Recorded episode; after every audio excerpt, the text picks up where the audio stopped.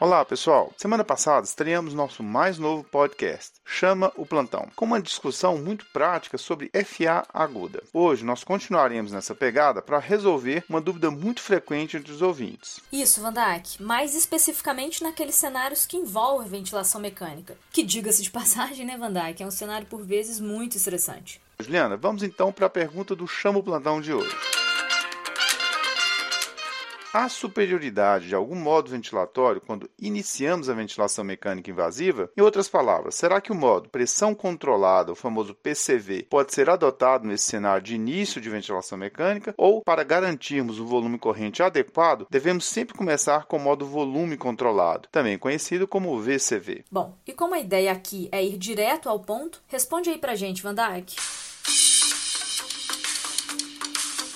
Então, pessoal, não há superioridade entre esses dois modos ventilatórios, seja no início do processo de ventilação mecânica, seja durante seu segmento. Ou seja, tanto o modo PCV quanto o VCV são adequados de uma maneira geral. Porém, como normalmente ocorre na medicina, é sempre bom considerarmos as particularidades de cada paciente, porque existem características desses pacientes que podem tornar um desses modos preferencial. Aliás, isso vale também para a estratégia ventilatória como um todo, como no caso de uma ventilação protetora na síndrome de angústia respiratória aguda, a famosa SARA. Ah, e vale lembrar aqui que o termo controlado, usado nesse caso, não é muito adequado, porque o que ocorre na verdade é que a ciclagem do aparelho é determinada pela pressão pré-estabelecida ou pelo volume pré-estabelecido, dependendo do modo, seja o PCV ou o VCV. Vandak, eu não vou negar que dá até um certo alívio quando temos essa, digamos, flexibilidade na conduta, não é mesmo? Bom, vamos discorrer sobre alguns pontos. Partindo desse entendimento de que podemos escolher o modo modo, já que um não é a priori melhor que o outro, isso do ponto de vista né, de desfechos clínicos, talvez a mensagem principal aqui seja escolher aquele modo que você domine mais. Em geral, o ideal é optarmos por um dos modos, PCV ou VCV, na chamada ventilação assisto controlada, que garante plena ventilação do paciente ou da paciente, mas que lhes permite disparar alguns ciclos caso né, já estejam despertando. Exato, Juliana. A escolha de um modo assisto controlado é interessante ser feita imediatamente após a intubação, porque geralmente há um resquício de sedação, ainda que o procedimento tenha sido feito em sequência rápida. E mais ainda se nós tivermos usado um bloqueador neuromuscular não despolarizante, como o rocurônio, por exemplo, cuja ação pode durar 30 minutos ou mais. Perfeito, Van Dijk. Por exemplo, naqueles cenários de intubação para proteção de vias aéreas, seja num paciente em estado pós-ictal ou vítima de um AVC extenso, a gente até pode mudar o modo para pressão de suporte, aquele modo espontâneo, assim que o disparo, ou seja, a inspiração, seja determinada pelo próprio paciente. Isso aí, Juliana. E a gente observa esse disparo quando a frequência respiratória do paciente, a frequência respiratória real, está acima daquela pré-estabelecida no modo assisto controlado escolhido. Ou seja, quando o paciente começa a entrar na ventilação. Beleza. Bom, até aqui já sabemos então que podemos escolher o modo PCV ou VCV e que no início do processo da ventilação o ideal será deixar um desses modos em assisto controlado, podendo aí, né, migrar depois depois para pressão de suporte quando o paciente apresentar o estímulo respiratório suficiente, sobretudo nessas situações que citamos de intubação motivada para proteção de vias aéreas. Agora, sobre essas duas modalidades de modos assisto controlados, Vandak, quais são as dicas? Então, se escolhermos o modo PCV, a ventilação será controlada à pressão, ou seja, precisaremos definir ou limitar a pressão inspiratória. O volume corrente, neste modo PCV, será variável a depender, além dessa pressão pré-estabelecida, também de questões próprias do paciente, como complacência pulmonar e resistência das vias aéreas, mas também do próprio circuito do aparelho do tubo orotraqueal, que podem impor uma maior ou menor resistência. Bom, a pressão inspiratória mínima, para se vencer aí uma resistência desse circuito, circuitos é de cerca de 8 centímetros de água. Mas em geral a gente começa com pressão inspiratória de 12 a 14 e vamos tateando até atingirmos o volume corrente desejado, que é em torno de 6 ml por quilo de peso ideal. E lembrando, né, pessoal, que o peso ideal corresponde ao peso esperado para a altura do paciente, ou seja, não necessariamente será o peso real daquela pessoa. Volumes correntes menores, tão baixos quanto 4 ml por quilo de peso ideal, podem ser usados como parte daquela estratégia de ventilação protetora que a gente adota na SARA. Juliano, um outro aspecto relativo ao modo PCV se refere ao fato do volume corrente, neste caso, ser livre, podendo ser adequado ou às vezes acima ou abaixo do desejável, já que, neste caso, o que determina o ciclo do ventilador é a pressão pré-estabelecida pelo profissional de saúde. Por exemplo, em situações clínicas de complacência muito baixa, como na SARA, ou em cenários de resistência das vias aéreas aumentada, como no broncoespasmo grave, serão necessárias pressões inspiratórias mais elevadas para atingirmos o volume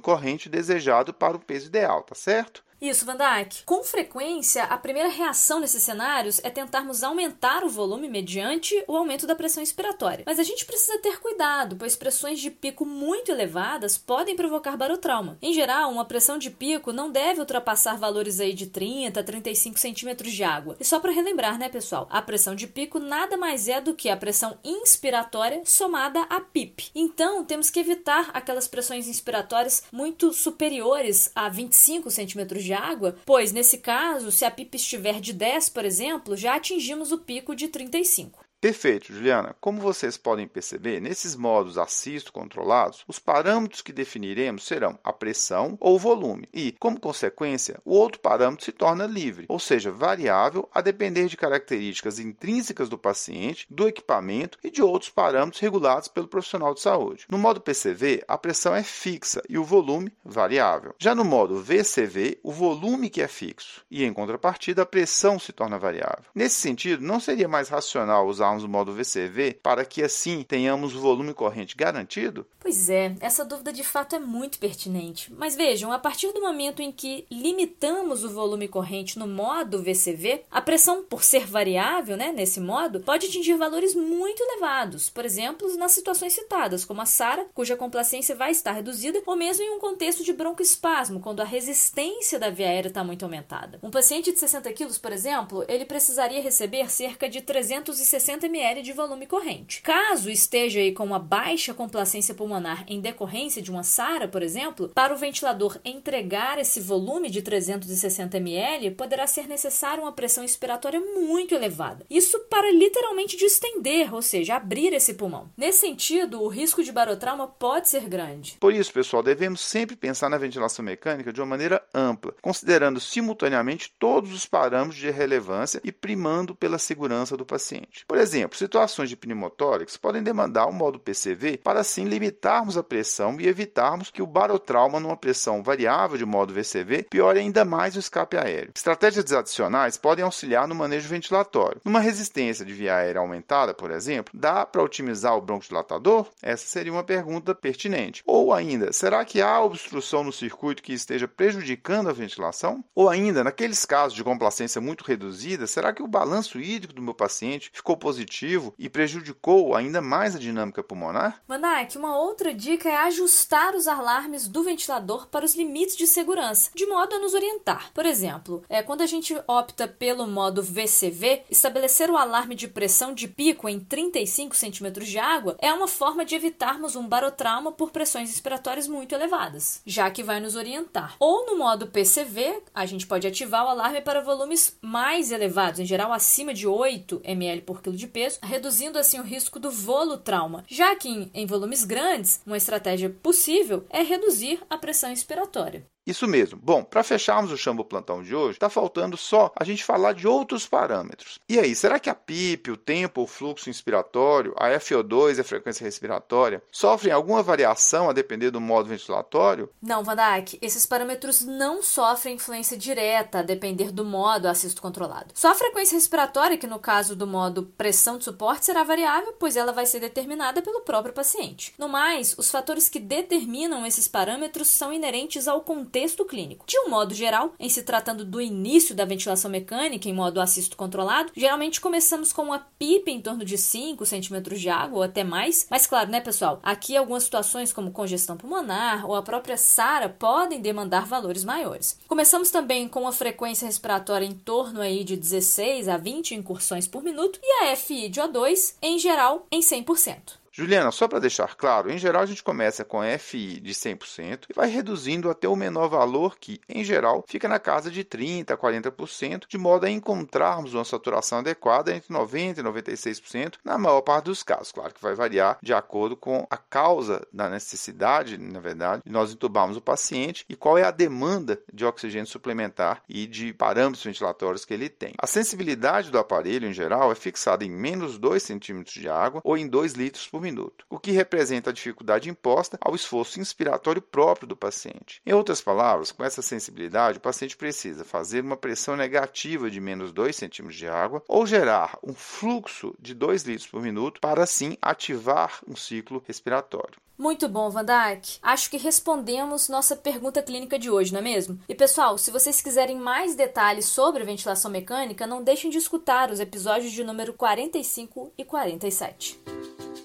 Com roteiro e edição de Van Dijk Nobre e Juliana Vieira e produção de Bernardo Levindo, este foi mais um Corrida de Leito, o podcast da Cura Lab.